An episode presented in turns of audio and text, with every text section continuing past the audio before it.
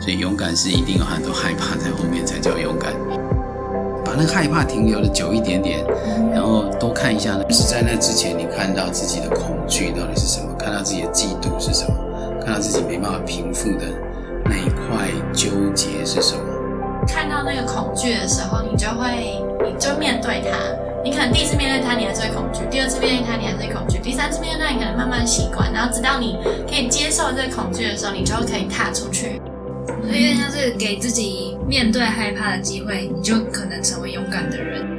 因为我们的生命本来就是在不断的不同的阶段在转换着，所以就是每一个时候做的时候，就是好好做，好好去体验这个时候的东西。然后当需要调整的时候，我们也知道我们自己有足够的弹性去做这个调整。你不能没有当下，因为人生就是每个当下组成的。所以如果你每个当下都在活在未来，那你就是没有人生。大家好，欢迎回到浅培留声机，我是秘鲁，我是维尼。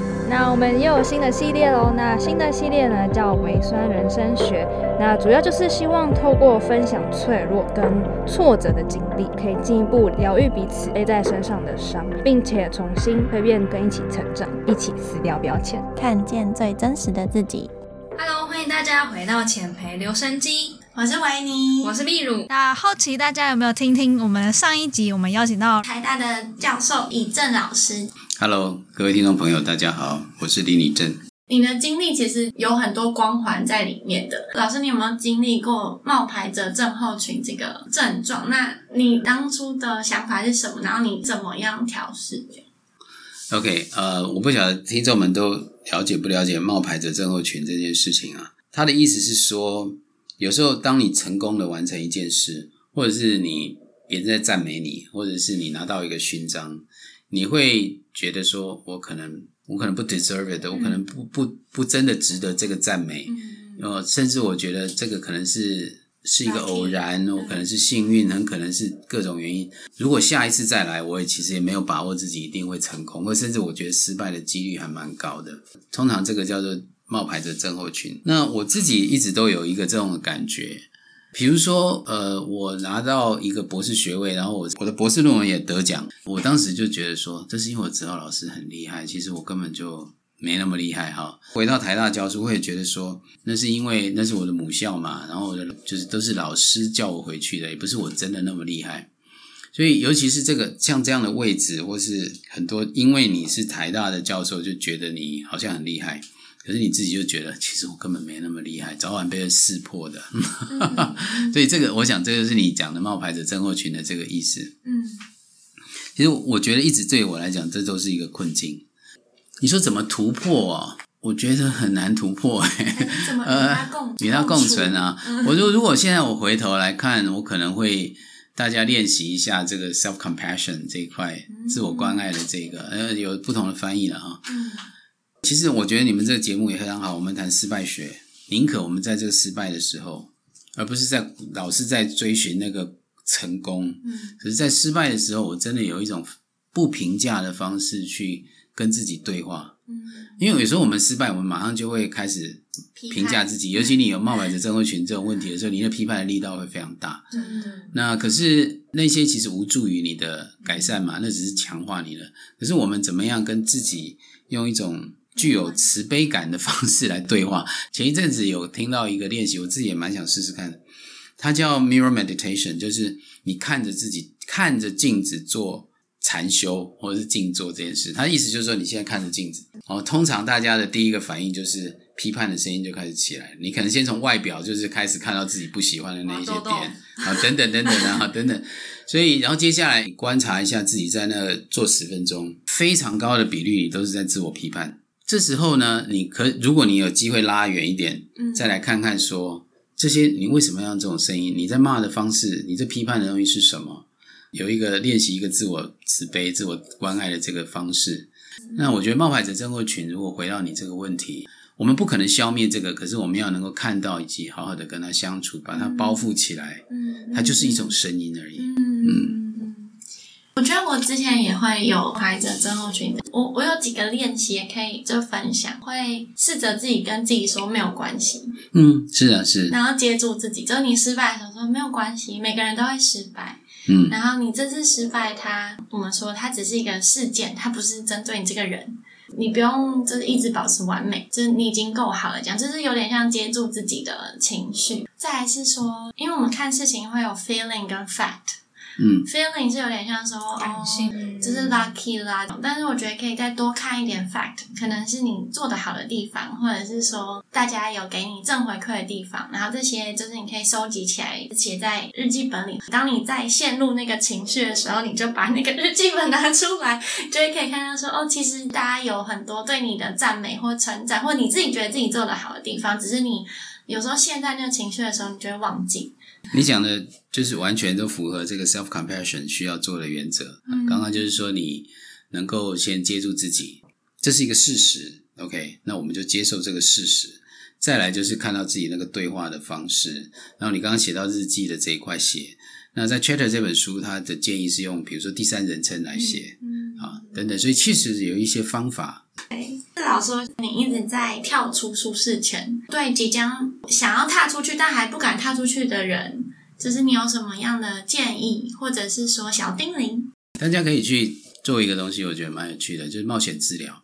冒险治疗可能会叫你从一个十公尺的地方跳到海里面去，好了啊，等等的这一类，他可能就是自杀行为？好，什么？他只是包装成冒险治疗而已。像我们那好，或者是攀树或者什么，反正他就是会有一些。但是我我记得呃，这些冒险治疗人讲过一个非常有趣的，你现在想象你在一个悬崖，你要跳下去是十公尺高，重点不是在你跳下去，重点是在你跳下去之前，或者你要跳不跳的时候，你看见自己的恐惧。嗯。所以冒险治疗的目的不是要你真的跳下去，而是在那时候你看到自己的恐惧。嗯。那你怎么样看面对自己的恐惧等等的这一类的？所以在面对恐惧的时候，你跟自己的对话是什么？OK，所以你最后也可以放弃不跳啊，并不是所有人都一定要跳下去。OK，回应你个议题，就是说所谓跳出舒适圈或什么的等等的，我们会做生涯的转换，也许我们会中年失业，也许我们会各式各样的。我觉得真正的还不是在你怎么产生后面的阴影，而是在那之前，你看到自己的恐惧到底是什么，看到自己的嫉妒是什么，看到自己没办法平复的那一块纠结是什么。因为如果你只是一直想要解决那件事，你就抓住一个东西，你其实可能就忽略了看见的这一块。嗯。所以老师，你那时候是看见了什么？我想刚刚提到的每一个生涯的转换，都是另外一种为冒险治疗。嗯啊，比如说要离开一个舒适圈，嗯那你要面害怕是害怕自己，我我我到底能不能接受那个考验？我真的行不行？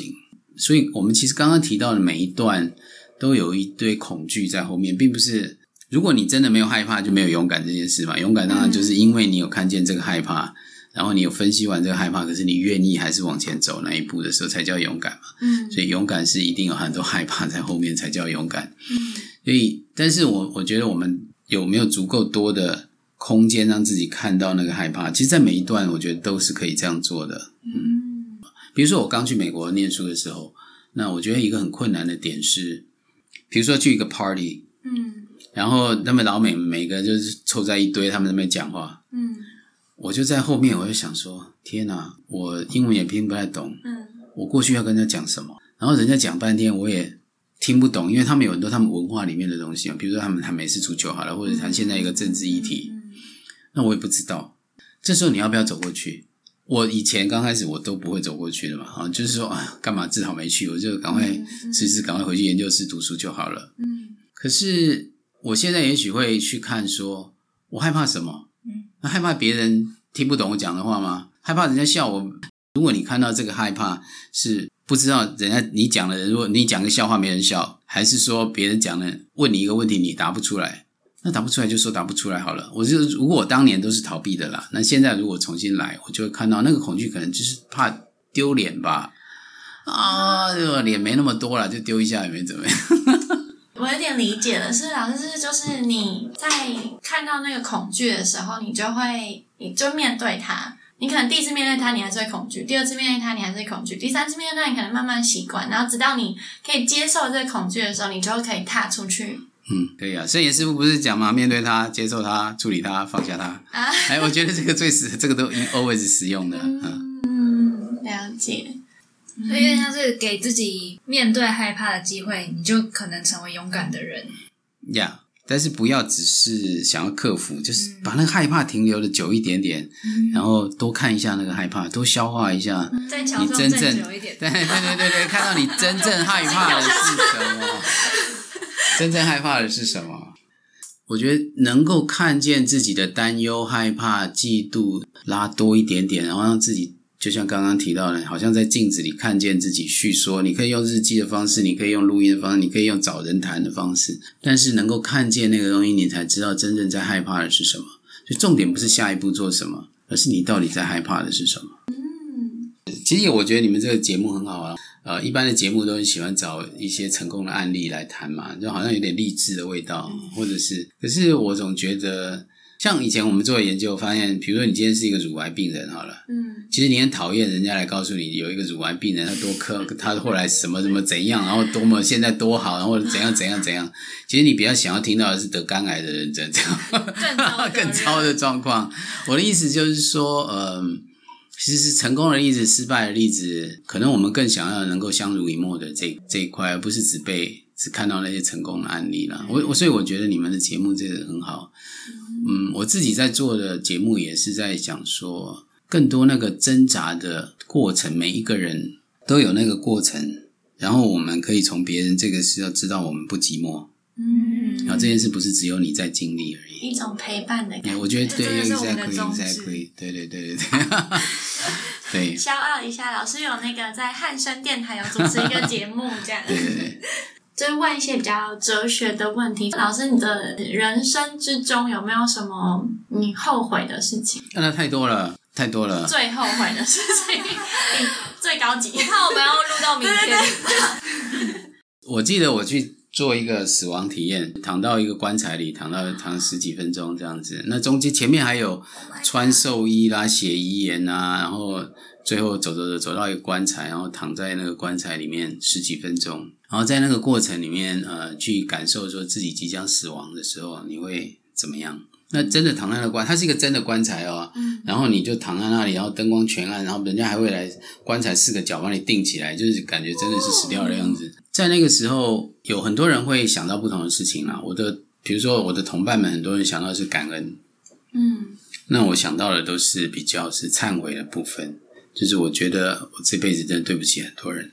对不起是一回事嘛，那有没有机会去道歉，这是另外一个事。所以，如果你今天问我，对我个人而言，我我觉得这个经验不见得值得分享。可是，我觉得我们大家都可以去思考，就是说，你真正想要忏悔的是什么？你觉得对不起的是什么？那你有没有勇气就去找这个人跟他道歉？OK，那比如说我去做了一个道歉好了。我在做完一个死亡体验以后，我去找了呃两个我以前带的研究生，我去跟他们道歉，就是说人家只是在念个硕士，你把人家搞成那么创伤，老师，我的老师嘞？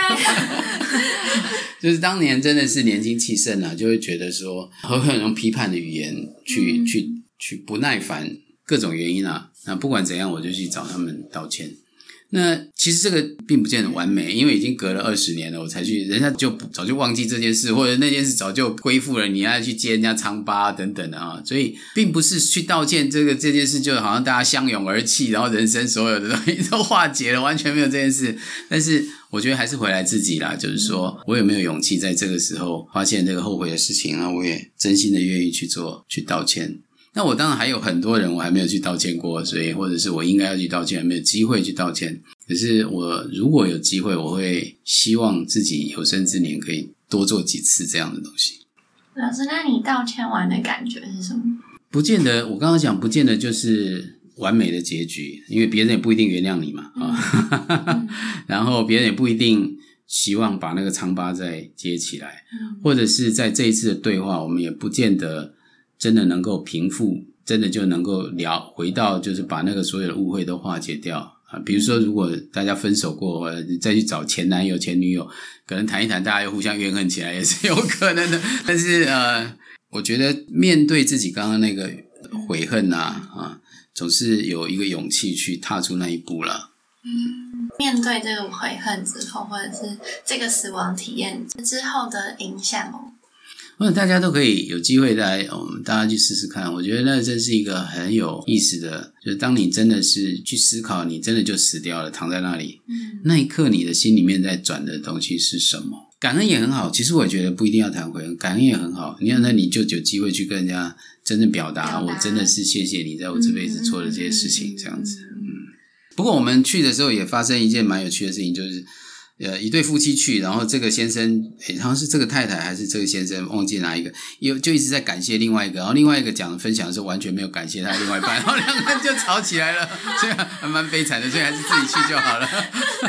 原本是一个温馨的故事，变这这个转变太快，我们都是一个转折的节目。这个戏剧效果有。反正，还是自己参加就好了，不要不要两个人去。我就是也有想过很多后悔，很多后悔是可以就回去再解决的，但有些就会过去。但是那些解决的，我有去解决一个，它不会打扰你很久，但是你夜深梦回的时候，你就会想到，那想说，就有一个结卡在那边。就是我也是，就是鼓起勇气，就是我真的去做完那件事的时候，你就会觉得说，哦，那个结好像被我梳开了，虽然还有其他结啦，后悔是一个很糟糕的东西，就是说它很难打开来，它真的就是一个结。你刚刚用的这个词蛮好的，它真的会绑住你某一些东西。所以确实，如果我们人生有机会，没办法 undo 嘛，因为那已经已经做了，只是你有机会再回去试着道歉好了。因为我觉得我们会做后悔的事情，大部分的情况都是我们当时可能是因为一种防卫，或者我觉得受伤以后去伤害别人。有自己有其他，对对对，我们其实大部分都是因为自己的课题造成的，而不是因为别人真的怎么样啊。嗯，所以其实也就是回来去看到自己的那个那个防卫跟那个非常负面的自己，跟他对话吧。想要问你的人生中心思想是什么？因为我现在有时候去跟年轻的朋友讲说，你要怎么找自己的生涯，很多人都要谈热情啊，谈意义啊，谈目标，我都反对这些东西。哦啊，对，因为热情其实很虚假，热情一定是最后变于烬嘛，烧完就没有了。甚至我觉得目标啊，都可能是一个让你陷落的东西。也就是说，我现在有个目标，好像别的东西都都我只能往那个方向走了，其他都叫做 side track，我就不应该被吸引。可是我是反对这件事情的，热情总是会消退的，目标有时候是个陷阱。嗯那我会觉得，我们就试着去做，做的时候就认真的去做。可是我们也容纳各种改变的可能性，留下这个弹性。所以，哎，我有时候说好好做爱好了，就是好好做，然后啊去爱其中的这个过程。但是随时我们也保留一个我可以调整的弹性。嗯，不要那么强调热情。非要多热情不可，那没有什么是永远都在燃烧的，那那那种事嘛，对不对？怎么上班也没办法每天上班，我是热情从早上九点 烧到下午五点，不可能有这种事情的。Even 是我自己好了，我可能原来以为我会当一个做疑犯青少年的智商师，可是我后来做的研究跟这个都完全没关系，因为我们的生命本来就是在不断的不同的阶段在转换着，所以。Anyway，就是每一个时候做的时候，就是好好做，好好去体验这个时候的东西。然后，当需要调整的时候，我们也知道我们自己有足够的弹性去做这个调整。老师，我觉得你的这一段话好需要发扬光大，真的，因为其实当下的体验，我觉得才是最重要的。嗯，We don't remember days, we remember moments。真正让我们留在记忆里的是那一些 moments 嘛，哈、那一些真的能够 touch 我们，或者我们得到某一种回馈，或我们成就，或者我们跟别人往前走那一些感动的时刻。嗯那些感动的时刻是需要。也是需要用心去去体会就可以了。嗯，少还是更好，就有提到说你不能没有当下，因为人生就是每个当下组成的。嗯所以如果你每个当下都在活在未来，那你就是没有生活，就是没有人生。所以这当下很重要。我我其实蛮喜欢一个电影叫《灵魂急转弯》，有时候我们可以再、哦再弄一集来讨论这件事情好了。其实他也在谈，就是设定一个目标以及这个当下这两件事的平衡嘛。嗯 Spark，，Spark，我刚才你前面的时候，我就是在想是 Spark，可是我怕我讲出来，我不是那个那个是 number 多少二十二，？number 对二十二。大家。我被 KO 了。而且我记得 twenty two 好像它有代表一个含义。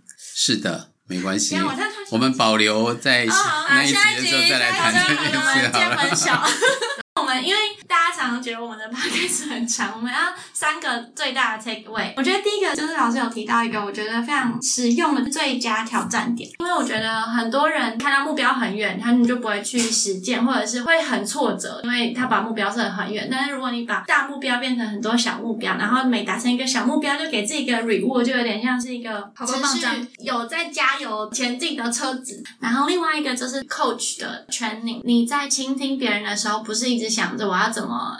and value 或帮你或怎么样，反而就是当一面镜子，倾听别人，让他更看清楚他自己才是重点。我觉得让我很 touch 的一句话是：没有害怕就没有勇敢。因为我们很常会问的问题就是：我要怎么勇敢的面对未知，面对不同领域，我要怎么接下新的任务？但是你害怕，你就接受它，然后了解它，慢慢的去接触它。第二个回馈是，其实现在有很多人想要去问说要怎么跨领域，像我觉得老师的历程就很清楚的说明这个过程，就是要先放下你原有的设限，那你没有这些设限之后，愿意去尝试，你就会发觉你自己的无限可能。OK，谢谢大家，谢谢，那谢谢老师的时间，我们下集见，拜。拜拜。拜拜。很谢谢你今天收听我们这集的浅培留声机。今天提到的所有资讯呢，我们都会放在底下的资讯栏里面。那如果你喜欢我们的作品，那欢迎留下五星的评论，以及分享给你所有有兴趣的朋友哦。如果针对特别的集数，也可以在 IG 的 Story tag 我们，跟我们分享你宝贵的想法。最后可以订阅我们的 Podcast、Instagram、FB，才不会错过其他的作品哦。给予你满满的爱，希望陪伴你勇敢的活出最真实自在的模样，减肥留声机陪你撕掉标签。